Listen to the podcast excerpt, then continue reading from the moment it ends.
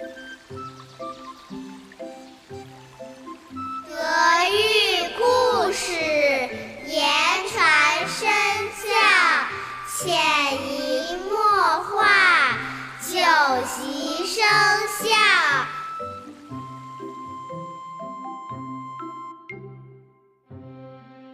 最真实的人物，最中国的故事，最该学习的榜样，影响您和孩子一生的声音。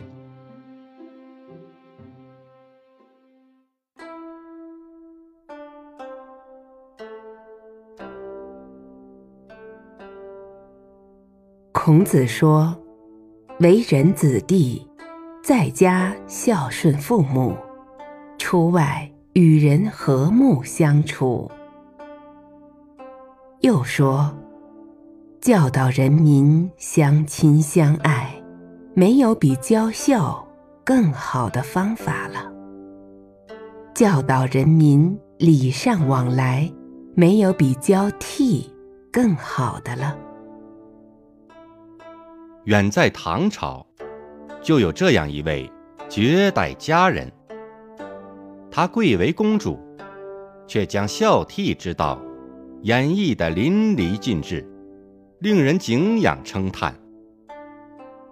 在后人眼里，她或许不像太平公主、安乐公主那样名声赫赫，但她堪称是集美貌与智慧于一身。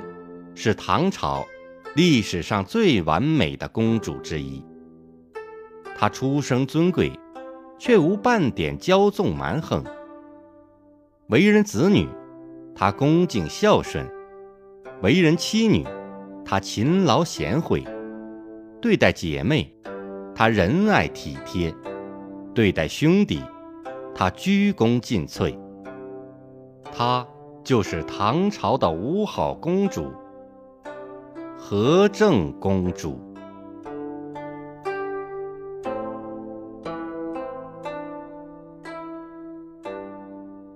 和正公主，敬事离子，分田让妹，鞠躬尽瘁。唐朝的和正公主是唐肃宗的女儿。为张敬皇后所生。三岁时，母亲去世，由韦妃抚养长大。和正公主生性聪明贤惠，尽管韦妃不是她的亲生母亲，她对韦妃却十分恭敬孝顺，因而深得母亲和韦妃的喜爱。虽幼年丧母，但她从不自怨自怜，反而落落大方，养成了爽直的性格。安史之乱爆发后，安禄山攻陷了京城，皇族的人纷纷逃难。那时，和正公主的姐姐。宁国公主丈夫刚刚过世，又在发高烧，无人照管，而和正公主与她并非一母同生。看到姐姐孤苦伶仃，无依无靠，她的内心非常难过，就把自己的三个孩子寄养在亲戚家里。用丈夫柳檀的马载着姐姐离开京城，去逃难。漫漫长路中，公主把姐姐安置在马上，自己和丈夫一路徒步行走，一天就得走上百里的路，可他们依然尽心尽力地照顾姐姐。长途跋涉的行程，没了锦衣玉食，一切都要靠自己动手。丈夫柳潭取水，和正公主做饭，二人同心协力，让姐姐衣食无忧，安然度过了这场国难。丈夫柳谭的哥哥柳成，娶了杨贵妃的姐姐秦国夫人为妻。玄宗末年，杨氏家族因杨贵妃得宠而权倾朝廷。和正公主却对杨家敬而远之。然而，柳成早逝，杨家破败后，柳谭将哥哥遗留的孩子接来抚养。和正公主尽极慈爱，视如己出。一次，和正公主的父亲唐肃宗生病。公主在父亲身边悉心照料，皇上十分感动，就赐给她很多田地财产。和正公主却以妹妹宝章公主没有赏赐为由，将田地分给了妹妹。宝章是和正公主养母的亲生女儿，和正。三岁丧母，自幼是由养母韦妃抚养长大的。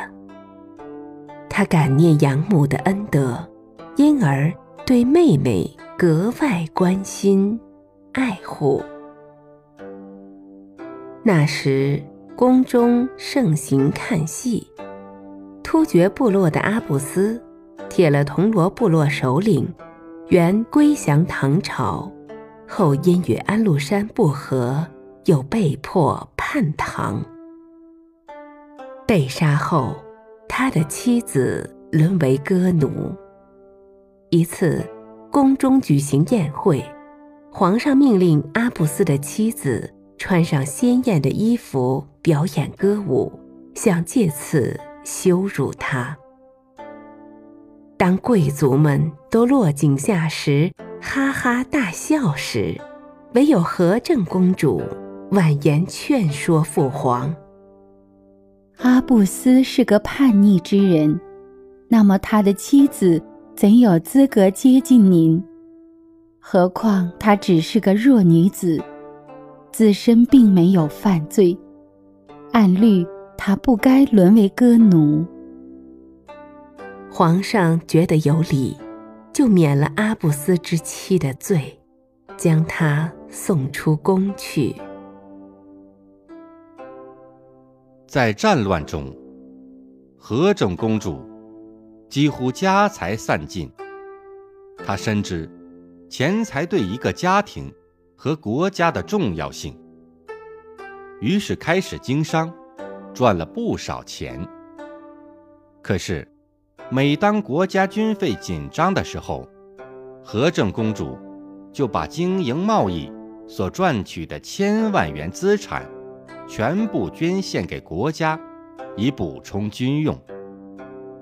唐代宗与和政公主是同母所生的亲兄妹。唐代宗继位后，和政公主的家财已经捐得差不多了。过着非常简朴的生活，自力更生，缝补浆洗，孩子们身上穿的都是粗布衣服。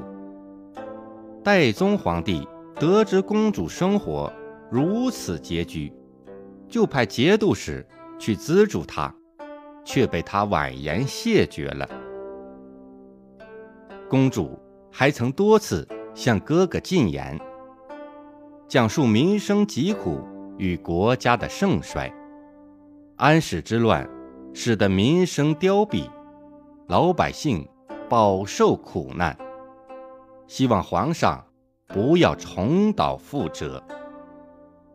后来吐蕃进京军师，公主南下避难，被一群盗贼挡住了去路。和正公主从容不迫地。劝说盗贼改过修善，并为他们讲述了吉凶祸福的道理。宽和慈爱的言语，使盗贼深受感动，纷纷谢罪，心甘情愿给公主当奴仆。广德年间，吐蕃再次攻打唐朝。当时和正公主怀有身孕，已经快要临盆，身体非常虚弱。但她还是决定要进宫，与皇上商议防御边关的对策。丈夫柳檀苦心劝她，公主坚持不肯。他说。难道你没有自己的亲哥哥吗？当你的哥哥危急艰难之时，难道你也止步不前吗？和正公主拖着虚弱的身体进了宫，她用尽心力向皇上细细描述了镇守边关的对策。可不幸的是，第二天。她生下孩子之后，就与世长辞了。代宗闻亲妹已逝，悲痛欲绝，为妹妹辍朝三日，又亲命一代书法大家颜真卿题写墓志，其中一段。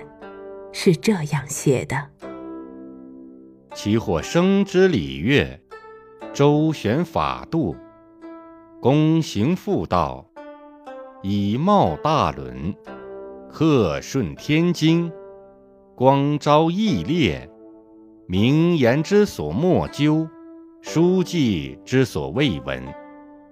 聚众美于一身，临太虚而独立者，其为？和正公主乎？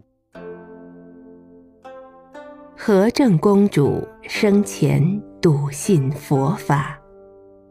她曾说：“经典中都倡导积善，为人如不以忠孝术士自勉的话，就会心有遗憾。”和正公主的胆识与气量。是唐王朝饱受创伤之后，一股绝伦超群的强音。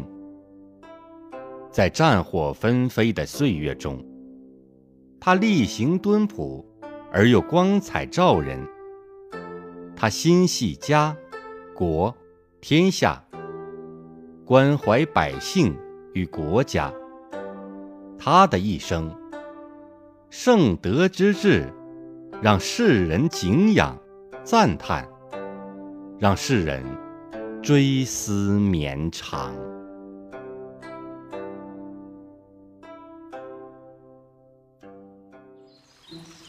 听故事，长善根，立大志，做好人。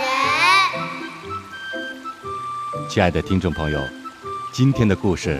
就讲到这里，感谢您的聆听，我们下次再会。